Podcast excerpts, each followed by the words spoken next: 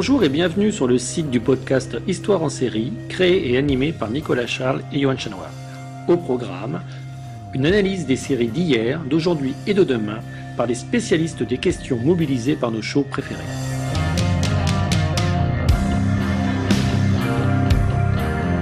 Histoire en série, c'est le podcast qui met en relation histoire, sciences humaines et séries. Et dont la déclinaison en espagnol est présentée par Sony Zazie. Buenos días y bienvenidos para este nuevo episodio de Histoire en Serie en castellano, el podcast que se interesa en la historia de España y América Latina a través de las series. Hoy despegamos rumbo a Cuba, pero ojo, nada de turismo. Tenemos cita con uno de los detectives más icónicos de la literatura policial. Quedamos con el inspector Mario Conde.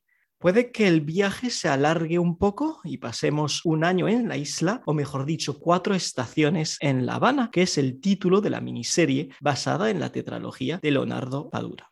Para acompañarnos por esa ciudad detenida en el tiempo y atravesada por la historia, contaremos con una especialista de las novelas de Padura, Paula García Talabán. Gracias, Paula, por estar con nosotros hoy. Muchas gracias a ti, Sony, por invitarme. Estoy encantada, es un placer. Bueno, antes de hablar de la serie, te voy a presentar a ti. Eres docente en la Universidad Alfonso X el Sabio en Madrid y trabajas en el Departamento de Lengua Española y Comunicación. Eres doctora en Filología Hispánica y Literatura por la Universidad de Salamanca y por la Universidad de la Sorbonne en París. Y en tu tesis doctoral te interesaste en el estudio del género policial y en la narrativa cubana y especialmente en la obra de Leonardo Padura, pero también en otros escritores como Virgilio Piñera, Lorenzo Lunar o Amir Valle.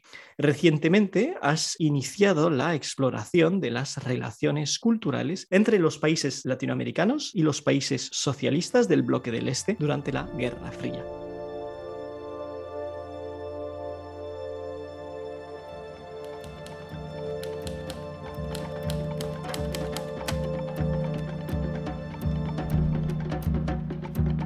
¿Tú sabes lo que más me gusta de esta historia? Que todo el mundo está escondiendo algo. Él es el investigador del que les hablé, Teniente Conde. ¿Qué tal, Mario? Yo no entiendo cómo tú puedes ser policía. Bueno, acabamos de escuchar el tráiler de Cuatro Estaciones en La Habana, una serie cuyo proceso de producción resulta bastante interesante, bastante original y creo que vale la pena empezar eh, comentando este aspecto. Pues esta serie está inspirada o es una adaptación, una eh, adaptación bastante fiel de esa tetralogía de Leonardo Padura, ah, también llamada Las Cuatro Estaciones. Entonces se compone de mm, cuatro capítulos que se dividen en dos partes, cada una de ellas, cada parte tiene una duración de 45 minutos. La primera, los dos primeros el primer capítulo, es decir, las dos primeras partes, tienen el título de Vientos de la Habana y están inspirados en la segunda novela de la tetralogía, que es Vientos de Cuaresma. Aquí sí hay un cambio de título porque de hecho se hizo previamente una película, también dirigida, igual que la miniserie, por el director español Félix Vizcarret, y entonces digamos que es la misma película, pero pues ya dividida en dos capítulos. Las otras, ah, los otros tres capítulos, también divididos, como he dicho, en, dos partes de 45 minutos cada uno, sí llevan los mismos títulos que las novelas de la tetralogía de Padura, que son Pasado Perfecto, los dos siguientes, eh, Máscaras, a continuación y por último Paisaje de Otoño. Del director ya te he dicho que es Félix Vizcarret, que ya había sido un escritor, es un escritor conocido, que ya tenía algunos éxitos y que, bueno, es un apasionado de Leonardo Padura y que tenía muchísimas ganas de, grabar en, La Habana, ¿no? Porque pues, es una ciudad que para él es bastante mágica, mística y cuenta eso, ¿no? Que lo ha disfrutado mucho. El guion está hecho esencialmente por Lucía López Col, y también pues por Leonardo Padura, que también participa. No se puede hablar de una autoadaptación porque, porque no son el mismo autor. ¿no? En este caso hay tres ah, guionistas que son principalmente Lucía López Col, compañera de Leonardo Padura, Padura y también Vizcarret. Y bueno, algunos datos técnicos como la producción de Tornasol Films. Eh, se presenta la película en el Festival de San Sebastián en 2016 y después se, presenta la miniserie o se, retransmite esta miniserie en Netflix en 2016. Ah, yo creo que sería la primera serie hispano-cubana que, se presenta en Netflix. Y en Movistar Plus, que es una plataforma española de televisión, ah, en el año 2017, ¿no? Eh, galardonada también en la Gala de Televisión Española como la mejor teleserie iberoamericana en, 2017.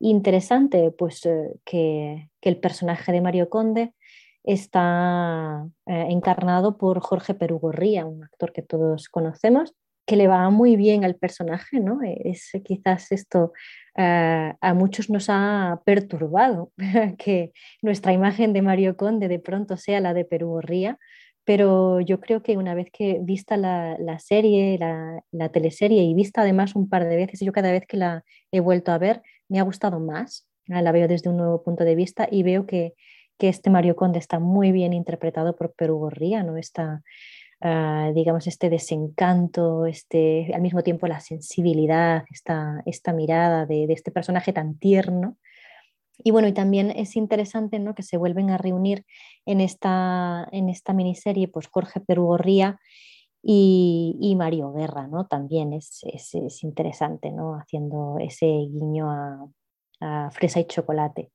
Entonces, bueno, pues eh, grandes actores de la escena cubana y, nada más, creo que no tengo nada más que decir sobre la presentación, si te parece suficiente con esto. Me parece perfecto y podemos recomendar Fresa o Chocolate, también una, una película pues muy interesante sobre la revolución con una mirada crítica, por si todavía algunos oyentes no la han visto. Sí. Eh, protagoniza la serie el ya muy famoso Mario Conde. ¿Qué le dirías a alguien que todavía no conoce al inspector?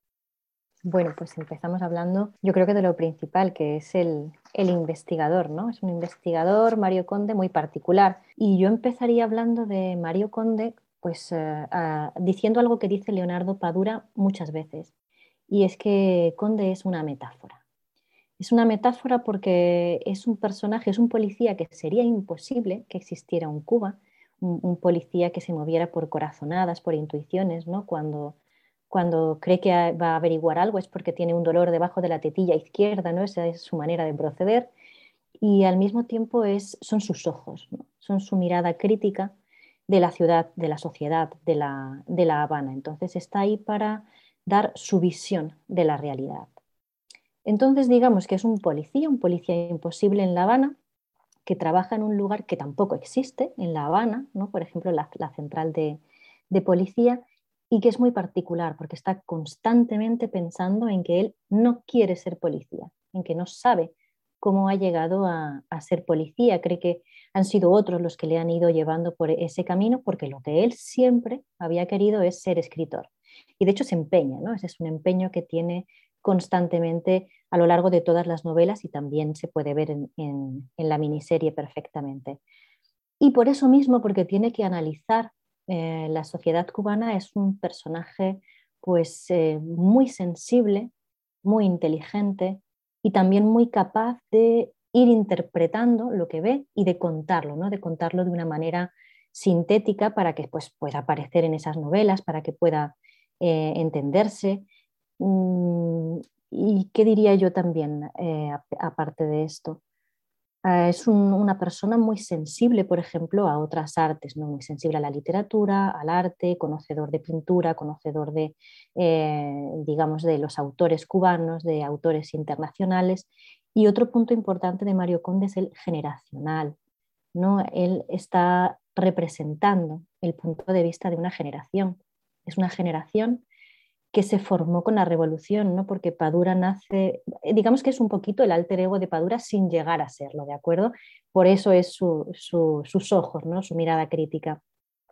Entonces nace en el 55 y eh, digamos que su infancia y su juventud la vive ya con la revolución, se forma en las escuelas con, eh, con esa nueva idea de formar una nueva sociedad socialista, del sacrificio que hay que hacer para, para conseguir eh, crear ese hombre nuevo que va a cambiar la sociedad y, eh, con muchísimos sueños de futuro. Son personas, eh, las de su generación, que creen que, van a vivir en un mundo mejor, que van a hacer del mundo un lugar mejor. Y después, pues no es así, ¿no? Como se demuestra en, esta miniserie, en los cuatro capítulos que, que, la componen, que están ubicados en 1989, ¿no? Ese año clave en el que digamos que se acaba esa idea de, posibilidad ¿no? de la utopía socialista con la caída del muro de Berlín, el inicio de la desintegración de la Unión Soviética, se empiezan a saber muchísimas cosas que no se sabían antes sobre cómo se había procedido durante el proceso revolucionario. Cuba empieza, inicia una crisis terrible económica y social y se dan cuenta de que, bueno, de que no se ha conseguido nada. Entonces es un hombre formado en la revolución, y al mismo tiempo absolutamente desencantado, sin dejar por ello de, soñar con esa posibilidad todavía de que, el mundo sea mejor. Entonces diría esto, que es un policía muy particular eh, y en definitiva una metáfora, ¿no? una metáfora para poder transmitir esta visión de la realidad de Leonardo Padura con toda esta complejidad que acabo de mencionar. He recordado al inicio que habías enfocado tu tesis en la cuestión del género policial en la creación literaria cubana y pues quisiera ahora que nos explicaras un poco por qué es tan relevante este tema en el, en el caso de Cuatro Estaciones en La Habana, que no es una mera ficción detectivesca, ¿verdad?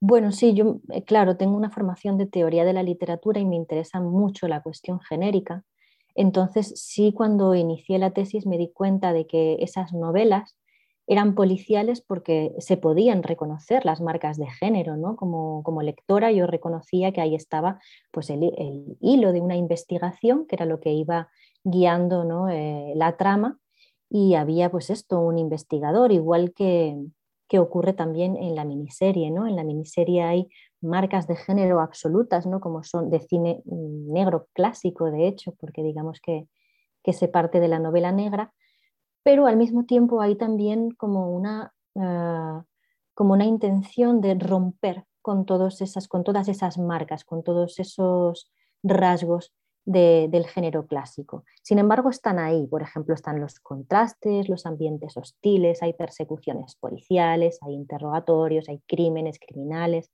está el investigador. Lo fundamental es que la trama es eh, exactamente eh, o se guía a partir de esta investigación. No es posible mostrar la realidad de Cuba a través de esta investigación. Sin embargo, se va un punto más allá siempre. Y, yo creo que mm, es importante, en el caso, por ejemplo, de, eh, de las novelas se habla de neopolicial y en el caso de, de la miniserie se habla, sobre todo porque así lo ha querido el director, eh, Félix Vizcarret, se habla de Habana Noir o, de Noir caribeño. Eso quiere decir que, bueno, que tiene añadido esa cuestión muy nacional de la zona en la que se está haciendo, en la que hay muchos guiños al lugar en el que se está haciendo, ¿no? Por eso es importante, por ejemplo, pues, la presencia de, esa naturaleza tropical o del clima o del carácter también de las personas que, que viven allí. Y al mismo tiempo de todo esto, también hay un interés por denunciar, digamos, unos nuevos criminales, ¿no? Digamos que los criminales van a estar siempre en las altas esferas, sobre todo en el poder, entre los políticos, entre las personas que han sido perfectos revolucionarios, porque, bueno, en una etapa anterior en Cuba hubo la novela policial revolucionaria, en la cual eh, sí, los, digamos, los malos, los eh, criminales siempre eran contrarrevolucionarios, siempre tenían alianzas con Estados Unidos, con la CIA, y, eh, bueno, y, siempre eran ellos los malos porque se querían ir de Cuba y porque no participaban en el sueño o en la lucha por ese sueño de, de la revolución. Aquí eso se termina. Los malos son precisamente los que habían sido perfectos revolucionarios. Ahí están los verdaderos criminales. A veces no son los asesinos directos, pero sí son los criminales, son los que han hecho que ese sueño se pervierta, ese, ese sueño de la revolución se pervierta. Además, sí, hay una cuestión estética que es muy importante digamos que tanto en el policial clásico como en el policial negro, también norteamericano, pues eh, lo fundamental era seguir ese orden, esas marcas de género, y sin embargo, en estos casos, tanto en la literatura como en la miniserie, lo fundamental es la cuestión estética. Es muy importante en las novelas y también eh, se ve reflejado en esta miniserie que, que, sea, que tenga, que reciba un tratamiento artístico. Por una parte, eh, pues son obras en las cuales hay una importante reflexión sobre la literatura. En la miniserie además hay también una eh, importante participación o reflexión o intervención de otras artes ¿no? en, dentro de esta miniserie y por ejemplo toda esta parte de la visualización de La Habana es muy poética, ¿no? se pretende dar una poeticidad, está estéticamente muy bien tratado. Entonces, sencillamente no es que sea importante la cuestión de género, es que es un paso más allá de, ese punto de donde parte, que es yo creo el, negro clásico, el norteamericano, y es que intenta pues, ubicar a los culpables en otra esfera eh, que es la política, y además pues en esto, en darle una, un tratamiento artístico, estético, que es muy importante, ¿no? mostrar cómo eso es una obra de arte, es una creación artística consciente de, que, de que, así es, de que es una obra de, de arte, de creación artística. Pues gracias por la transición, ya que quería hablar de aspectos más estéticos, empezando por el trabajo de los guionistas. Eh, me gustaría saber en qué medida decidieron reescribir las historias de Padura para llevarlas a la pantalla y más precisamente pues saber si optaron por reproducir eh, al pie de la letra la historia de, del escritor o si tú dirías que fueron pues más eh, atrevidos. Bien, los guionistas de, de las series eh, son eh, el propio Leonardo Padura y sobre todo eh, Lucía López Col, que es su, compañera, su esposa. También participa, por supuesto, Félix Vizcarret, el director, pero fundamentalmente es Lucía la que se encarga de esto.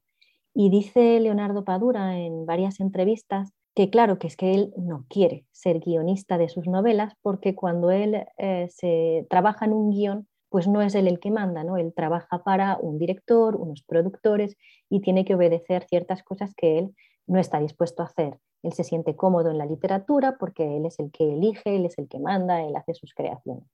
Sin embargo, en estas novelas, o sea, perdón, en, en esta miniserie, ah, yo creo que, que son muy fieles al texto original. Insisto, es más el trabajo de Lucía que de Leonardo Padura, pero pues son muy fieles al texto original sin dejar por ello evidentemente de eh, suprimir importantes partes y también eh, una carga pues muy importante de la reflexión de Mario Conde sobre la realidad cubana, ¿no? Sin embargo, reproducen diálogos exactos. Yo recuerdo ahora mismo, por ejemplo, el que mantiene Mario Conde cuando se encuentra con Tamara, eh, su gran amor, es prácticamente el mismo, ¿no? Y, eh, ella insiste en, esa, en, ese carácter de Mario Conde, ¿no? Que es eh, imposible, Mario con Mario eres imposible, creo que le dice o algo así. O por ejemplo, en esa conversación que mantiene él con sus amigos, que da esa perspectiva generacional y que se repite novela tras novela, ¿no? en la que además siempre ponen a la Credence y siempre John Fogerty eh, canta como un negro o canta como Dios y siempre repiten esas mismas cosas y nos jodieron. son diálogos que se repiten constantemente. Entonces es una, un guion en el que se es bastante fiel a, las novelas, pero al mismo tiempo se suprimen personajes, obviamente, se suprime eh, una parte importante de los diálogos. Y claro, y para, para poder traducir esa, esa esa cuestión de las novelas, que es todo lo que ocurre en la cabeza de Mario Conde, porque todo pasa por, eh, su cabeza. Entonces, su perspectiva en las novelas, bueno, pues se hace un cambio de lenguaje que evidentemente hace que se tengan que eh, suprimir fragmentos, eh, partes, reflexiones, etcétera, etcétera. Por ejemplo, se me ocurre ahora mismo también esa parte de la reflexión de Conde sobre la propia literatura, o sobre el hecho de ser policía, lo que para él significa ser policía, que creo que está en Vientos de Cuaresma, es una parte fantástica, pero no tiene cabida en el guion. En el guion se ajusta sobre todo a las partes que tienen relación con la investigación y también con la vida personal de Mario Conde, con su relación con sus amigos, con su relación de amor ¿no? y también con ese deseo de ser escritor que no está igualmente desarrollado. Y luego al mismo tiempo también se añaden, se añaden algunas, algunos personajes, algunas tramas narrativas, para poder unir, para poder darle pues, eh, una consecución a la serie, para que la serie funcione. Por ejemplo, se añaden, eh, se añaden personajes o se modifica un poco más que se añaden. Se modifica un poco la participación, por ejemplo, de Candito el Rojo, que tiene mucho más protagonismo, ah, porque le sirve a, Conde para, para, pues, para investigar, para estar dentro de ese submundo y, poder saber lo que, lo que está sucediendo. O también se añaden personajes, por ejemplo, el del jardinero en, en ese primer capítulo, que no existe en las novelas y que sin embargo pues está diciendo de dónde viene ese problema que hay con la droga en el preuniversitario y que en las novelas no está. Entonces se añaden algunas tramas, algunos personajes para poder dar conexión a ese nuevo producto que, en el que se han ido segmentando eh, las novelas y se han retomado pues, partes y para, para componer pues, un nuevo producto. Entonces es más bien fiel a las novelas, pero pues con sus supresiones y sus añadidos. Bueno, pasar de las novelas al guion es un primer paso, pero luego con el rodaje y el montaje hay que crear un lenguaje cinematográfico capaz de, reflejar o incluso de enriquecer la escritura del autor cuya obra se ha decidido llevar a la pantalla. Y, y este es principalmente el trabajo del director. ¿Tú dirías que sí supo crear este lenguaje artístico en la serie? Ah, yo diría que sí, efectivamente, y quizás es uno de los puntos fuertes de, esta serie, ¿no? Cómo se, cómo se consigue trasladar estas novelas a otro lenguaje, a otro tipo de lenguaje, ¿no? Y mostrar esa misma idea, ¿no? O esa también idea de, la Habana. Mm, entonces yo eh, insisto en que es un nuevo producto ¿no? que, está en diálogo con, el anterior, es una suerte de homenaje, un, diálogo con su precedente, pero efectivamente se, ha, creado un nuevo lenguaje y esto se ha hecho, mm, por una parte, teniendo en cuenta el carácter cinematográfico que tienen las novelas de, Mario Conde, de Padura, porque efectivamente son novelas muy fílmicas.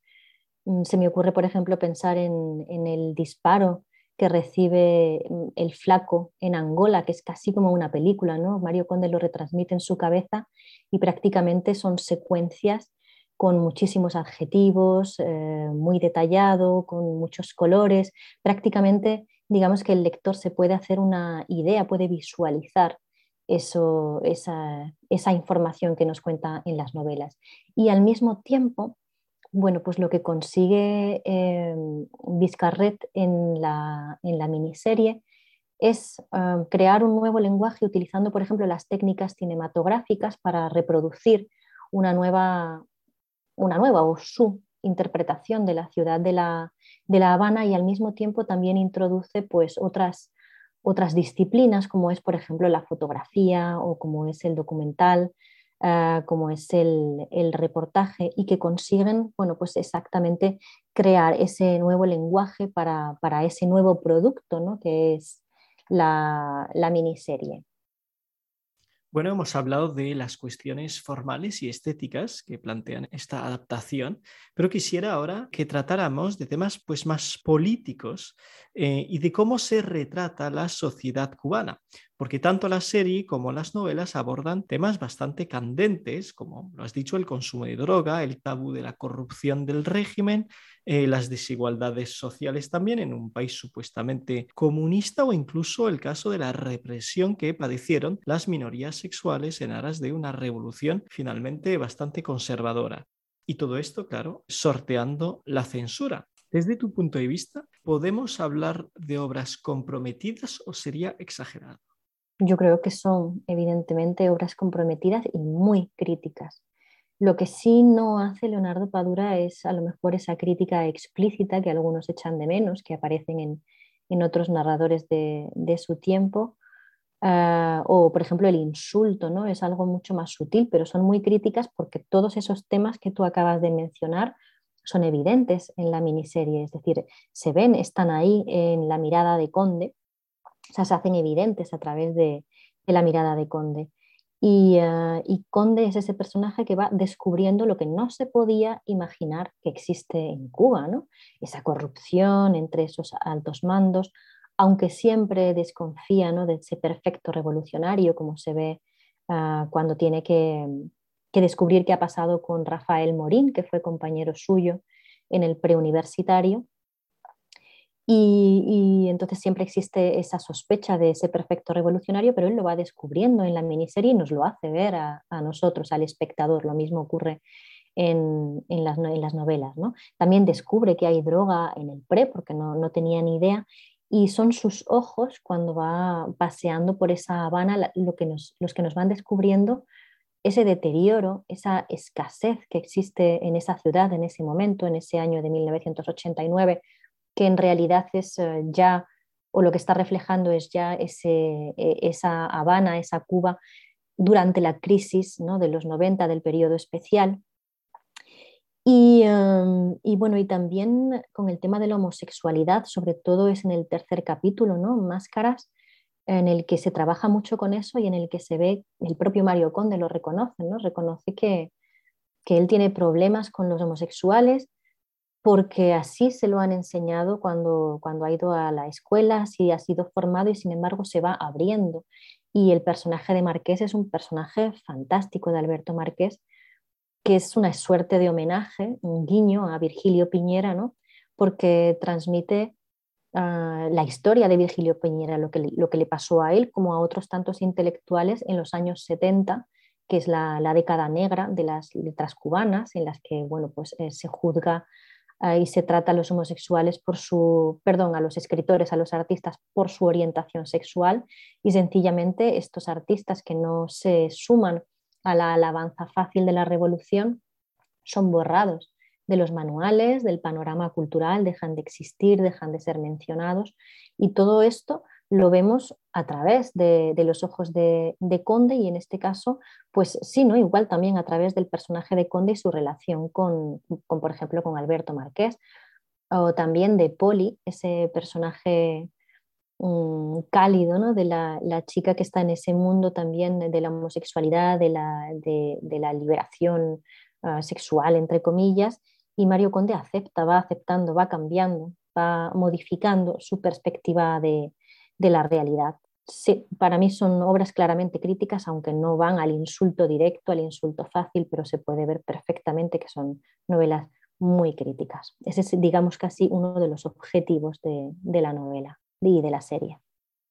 Eh, para terminar, quisiera volver al principio, al título, porque sugiere que La Habana, lejos de ser un mero decorado, bien podría ser la verdadera protagonista de la serie y de las novelas.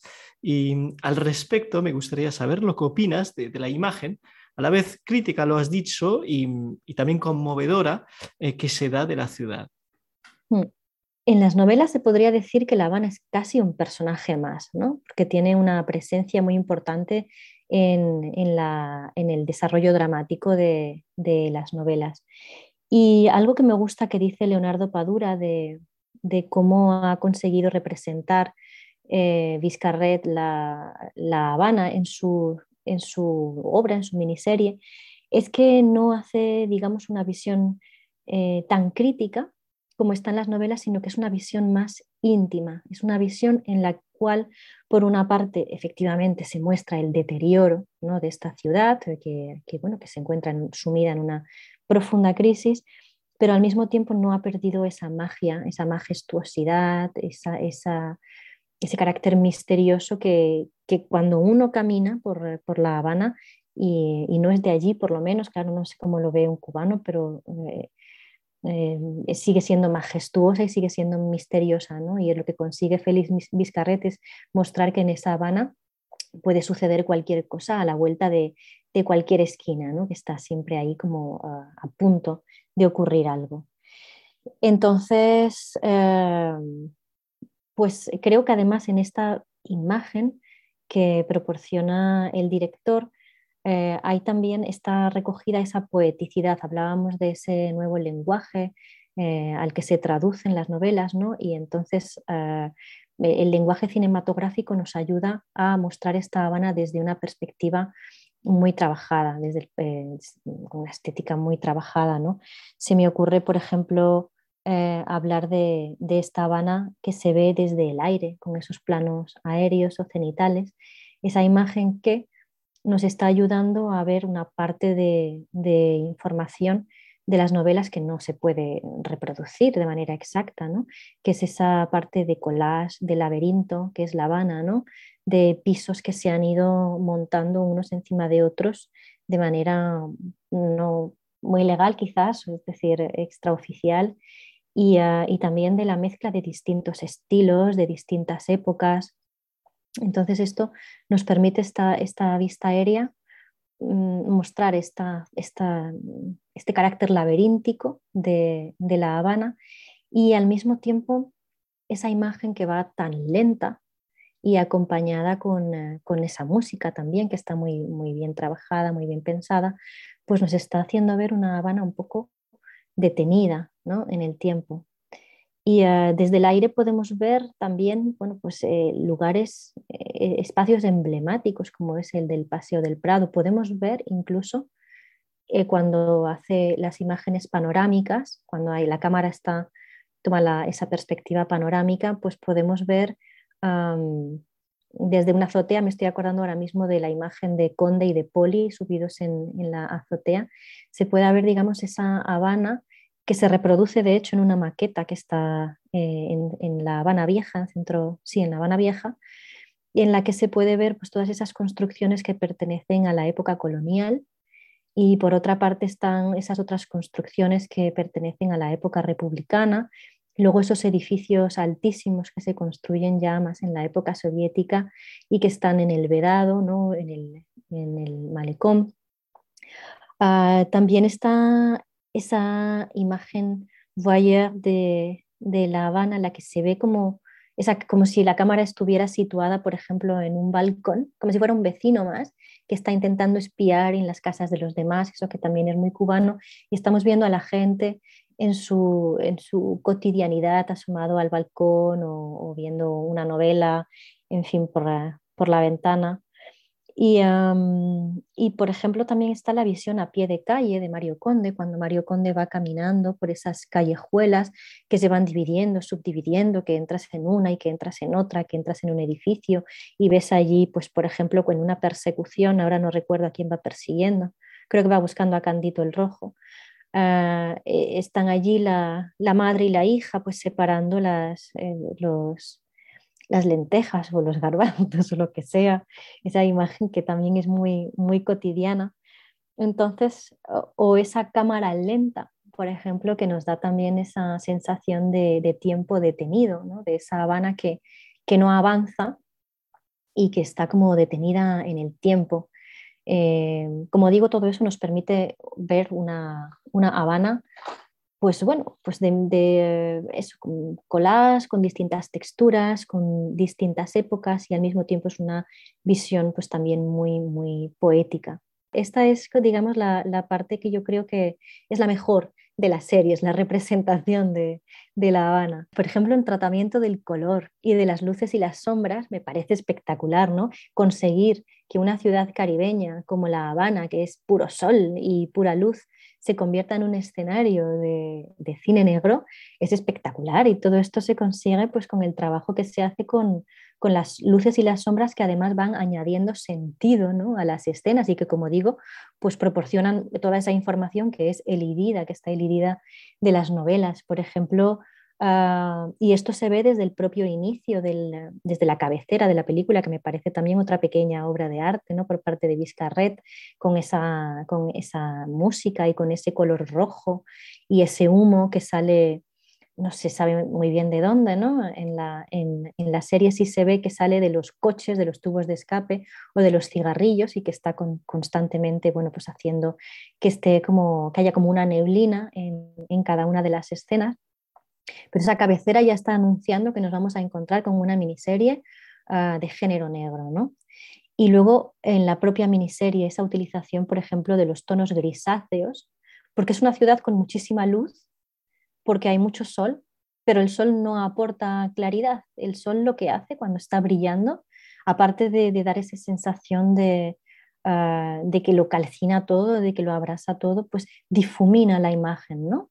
y, se, y, la imagen, la escena adopta una coloración ocre que está haciendo que esa Habana se vea pues nuevamente misteriosa, ¿no? Ah, que sea una Habana en la que no se sabe lo que va a ocurrir. También tiene mucho que ver, ese color también aparece mucho cuando se está mm, eh, hablando, por ejemplo, de, cosas que, que, tienen que ver con, con, lo que Leonardo Padura denuncia como la gran mascarada, ¿no? el haber querido mostrar esa Habana y esas personas tan revolucionarias cuando en realidad se ha cometido pues, eh, eso, la perversión de, la utopía socialista.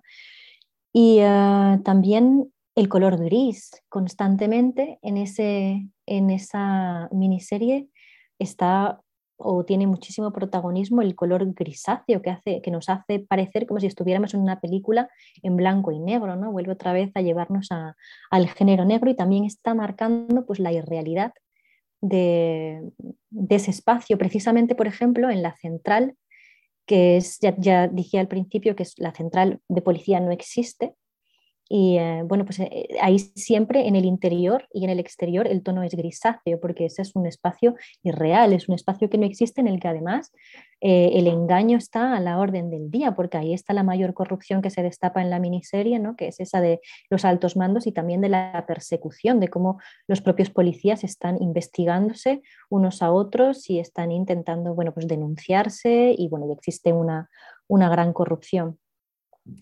Y luego también me parece muy interesante eh, la utilización de ciertos colores. El color rojo, que como digo está en la cabecera, pero también muy presente en el capítulo de, máscaras en ambas partes, tiene un valor espectacular porque está hablando de un asesinato, el de Alexis Arayán, en el de este travesti, pero no hay sangre en ese asesinato porque él es asfixiado, ¿no? Y sin embargo es importante porque al mismo tiempo está haciendo también referencia, homenaje, y eh, claro, no hay tiempo para explicar esto en la serie, pero al personaje de Electra Garrigo, que es un personaje de Virgilio Piñera, en el que también se inspira el personaje de, de Marqués. ¿no? Entonces ahí está esa representación de crimen y también esa reivindicación a Virgilio Piñera, o el color azul, que es el color del mar, que ese sí se puede ver también a pesar de, del gris, es ese tono azul fuerte. Y también muy curiosamente, por, por, dar un detalle, porque no se pueden dar todos, cada, cada capítulo tiene su, sus pequeños guiños con estos colores, pero por ejemplo la bata de Alberto Marqués también es de azul, de un azul intenso como el azul del mar, y es que Marqués nuevamente está eh, reivindicando y homenajeando a Virgilio Piñera. Y Virgilio Piñera es el autor de la insularidad, ¿no? es el que ha hablado de, vivir encerrado en esa isla rodeado de agua por todas partes. O el color verde, el color verde que está diciéndonos que, será un, escenario de, de, cine negro, pero que es en el trópico, ¿no? porque es una naturaleza tropical, absolutamente. Entonces, bueno, pues ese, ese juego con los colores, también con los contrastes de las luces y de las sombras, para hacernos ver, bueno, primero que estamos en un escenario de novela negra, pero al mismo tiempo que estamos en un lugar en el que, en el que, bueno, en el que hay muchas máscaras, en el que hay una doble moral, en el que La Habana sigue siendo un lugar majestuoso. Por ejemplo, también se me ha olvidado mencionar esa cámara cuando se sitúa en el suelo y está enfocando hacia arriba y nos permite ver los edificios o el humo que sale hacia arriba y nos está diciendo, bueno, como de majestuosa es todavía esta ciudad y como es de misteriosa, a pesar de, sí, estar bastante deteriorada ¿no? por el momento histórico en el, que, en el que se graba, en el que se contextualiza. Gracias, Paula, por haber guiado nuestra mirada entre estos juegos cromáticos que hacen que la serie sea tan exitosa y tan lograda y tan airosa. Em, quisiera hacerte una, última pregunta. Quisiera saber desde tu punto de vista y de forma pues bastante subjetiva, ¿cuál de todas las novelas de Padura sobre o con Mario Conde, creo que son 10, entre estas 10, eh, ¿cuál de todas es tu favorita y sobre todo entre, entre todas, ¿Con cuál tendrían que empezar nuestros oyentes si todavía no han leído ninguna? A mí esta pregunta mm, me pilla porque a mí me gustan todas, estoy, estoy enamorada de todas y cada una de las novelas. Estoy leyendo la última porque acaba de salir la de Personas Decentes todavía, pero ya llevo es unas 100 eh, páginas y me está gustando mucho. Eh, yo creo que a mí siempre me gusta, siempre, siempre me gusta hablar de máscaras. Todas me, todas me gustan y todas me parecen geniales y me parece que la calidad eh, prosística de Padura es excelente. Pero Máscaras me parece que, aporta esa, esa visión de crítica con respecto a esa década negra de las letras cubanas, esa reivindicación de esos escritores que fueron, digamos, pues anulados, borrados del mapa y que está presente en todas las novelas. Y también creo que es un momento en el que Conde ah, da un cambio. Digamos que en Pasado Perfecto ah, se presenta el personaje como es, con todos sus problemas, toda su complejidad, toda su culpabilidad también. Ah, eh, no comprenderse a sí mismo, no saber muy bien lo que le pasa y en Máscaras él comprende, él comprende lo que le pasa, comprende que igual que le ha pasado a Marqués, que le ha pasado también a Piñera o a Lezama o a tantos otros escritores cubanos, pues también ellos han sufrido de alguna manera la represión y la censura. ¿no? Es importante en esa novela su, la creación de aquella revista en el preuniversitario, su paso por el preuniversitario y su creación de la vigoreña, se llama la vigoreña, que también es censurada porque no es suficientemente revolucionaria o desde el punto de vista ideológico no, es, no alaba suficientemente a, la revolución. Y ahí describe su primer cuento, su primer cuento que es criticado porque habla de la iglesia y no la critica, ¿no? Entonces eso le parece al director del PRE imposible, insoportable y esa revista no ve el número uno. Entonces Conde se da cuenta de que su miedo viene de ahí, ese miedo a no poder hacer lo que uno quiere, a no poder desarrollar sus sueños. Y entonces yo creo que esa novela además también nos da claves importantísimos sobre ese canon literario que está reivindicando Leonardo Padura y que, y que se extiende por todas las novelas. Insisto, cualquier novela, para los oyentes, cualquier novela que quieran leer, es excelente, es muy buena y se pueden leer todas de manera individual. Si yo tengo que elegir una, eh, yo me quedaría con, con máscaras. Pues muchas gracias por este consejo, la verdad me lo apunto para mí también, ya que todavía no he leído esta novela. Este era el octavo episodio de Histoire en castellano, presentado por Sonny Sassi. Como siempre, estimados oyentes, podéis encontrar toda una bibliografía en la página internet de Histoire por si queréis ahondar un poco el tema. Si os habéis quedado con unas dudas, también podéis escribirnos en las redes sociales para hacernos unas preguntas o solo compartir un comentario que siempre es un gusto leeros. Saludos y hasta muy pronto.